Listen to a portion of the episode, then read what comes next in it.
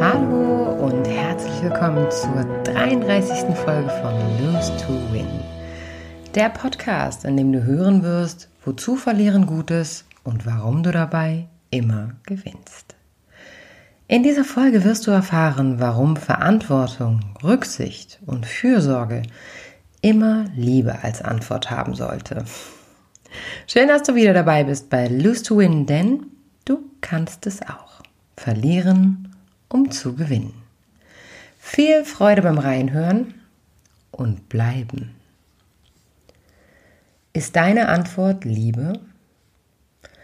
In den letzten Tagen denke ich viel über die Worte Verantwortung, Rücksicht und Fürsorge nach. Wir alle kennen diese Worte, doch beherzigen wir sie auch? Ich sitze an einem Samstagmorgen mit meinem Ex-Mann in einer Turnhalle mit anderen Eltern. Wir alle sind aufgeregt, doch wohl am meisten unsere Kinder, die heute ihre Einschulung feiern. Man sieht glänzende Augen hinter den Masken und voller Stolz wird der große Ranzen auf dem Rucksack, auf dem Rücken getragen. ich schaue mich um und während der Zeremonie sehe ich auch Elternteile, die alleine dort sitzen ohne Partner. In der Corona-Zeit wurden die Eltern gebeten, allein mit ihren Kindern zu diesem wichtigen Tag zu kommen, da sonst die Hygieneregeln nicht eingehalten werden können. Für mich und meinen Ex-Mann war es klar, dass wir zusammen diesen großen Moment mit unserer Tochter teilen werden. Für manch andere, die dort sitzen, war die Einigung für das Kind 60 Minuten zusammen zu verbringen wohl ein zu großer Schritt. Verantwortung. Die Definition im Netz sagt dazu, die Verpflichtung dafür Sorge zu tragen, dass alles einen guten Verlauf nimmt, dass jeweils Notwendige und Richtige getan wird und möglichst kein Schaden entsteht. Es ist die Verpflichtung, für etwas Geschehenes einzustehen. Mich macht es schrecklich traurig zu hören, dass mir eine andere Mama erzählt, dass der Vater der Kinder sich schlichtweg ausgeladen hat an diesem Tag, da es sein Kinderwochenende war. Hm. Ich komme nicht umhin, mich zu fragen, trägt man als Elternteil nicht die Verantwortung für das emotionale Wohlbefinden seiner Kinder und auch mit die Verantwortung für das Geschehene? Und wäre es nicht möglich, das verletzte Ego für 60 Minuten hinten anzustellen? Für das Kind? Wie oft hört man oder denkt selber, das war ich nicht. Das ist nicht meine Schuld. Hätte er oder sie das nicht so getan, dann wäre dies oder jenes nicht passiert. Hm. Ist es denn überhaupt möglich, sich und sein, sein Ego für jemand anderen zurückzunehmen, sich vielleicht selbst zu hinterfragen, was man hätte anders machen können?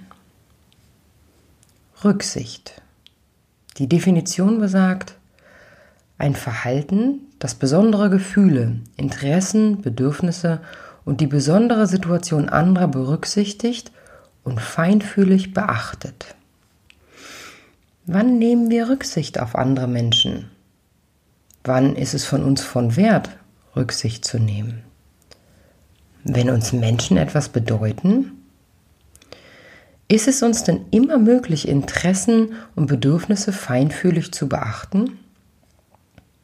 Aus meiner Erfahrung fällt es uns komischerweise einfacher, keine Rücksicht bei uns eigentlich wichtigen Menschen zu nehmen.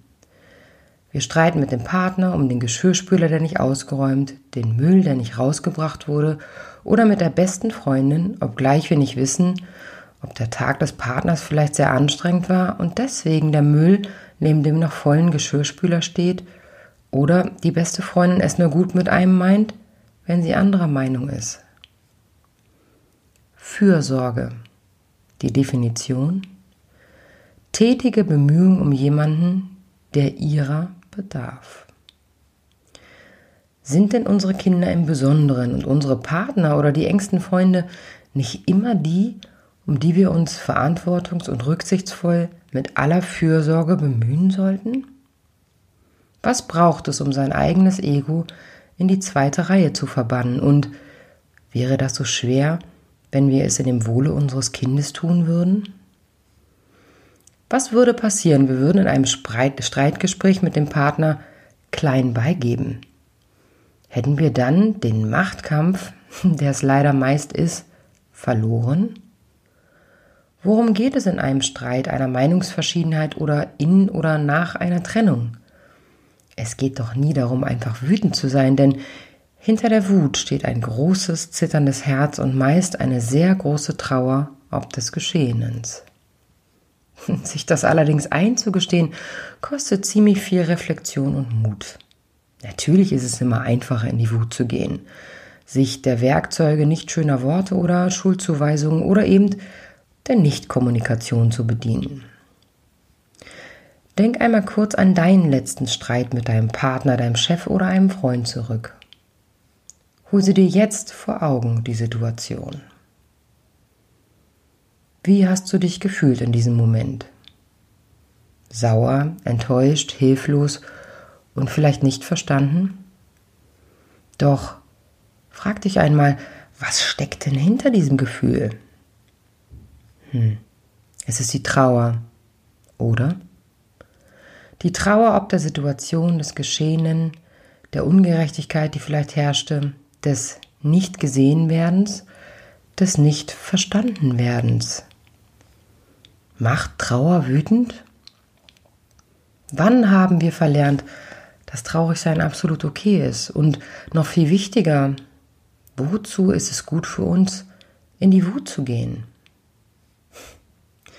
Ich komme zurück zu dem Moment der Einschulung.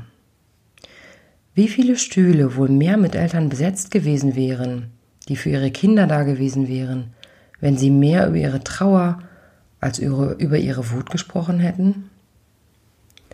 Wann warst du das letzte Mal wütend, aber eigentlich traurig?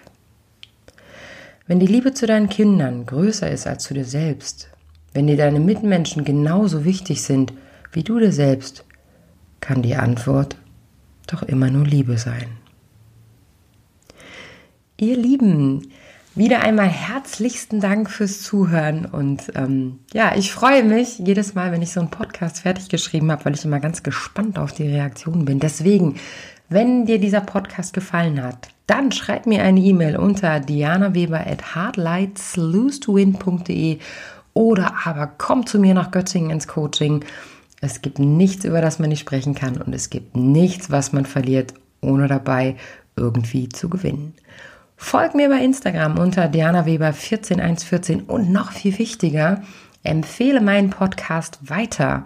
Schick einen Link, den du immer findest bei Spotify oder iTunes. Ähm, schick einen Link, stell ihn bei Facebook rein oder schick ihn einfach über WhatsApp. Völlig egal, wenn du das Gefühl hast, dieser Podcast oder auch sogar ein Coaching bei mir würde einem deiner Freunde, Liebsten oder wem auch immer ähm, vielleicht ganz gut tun.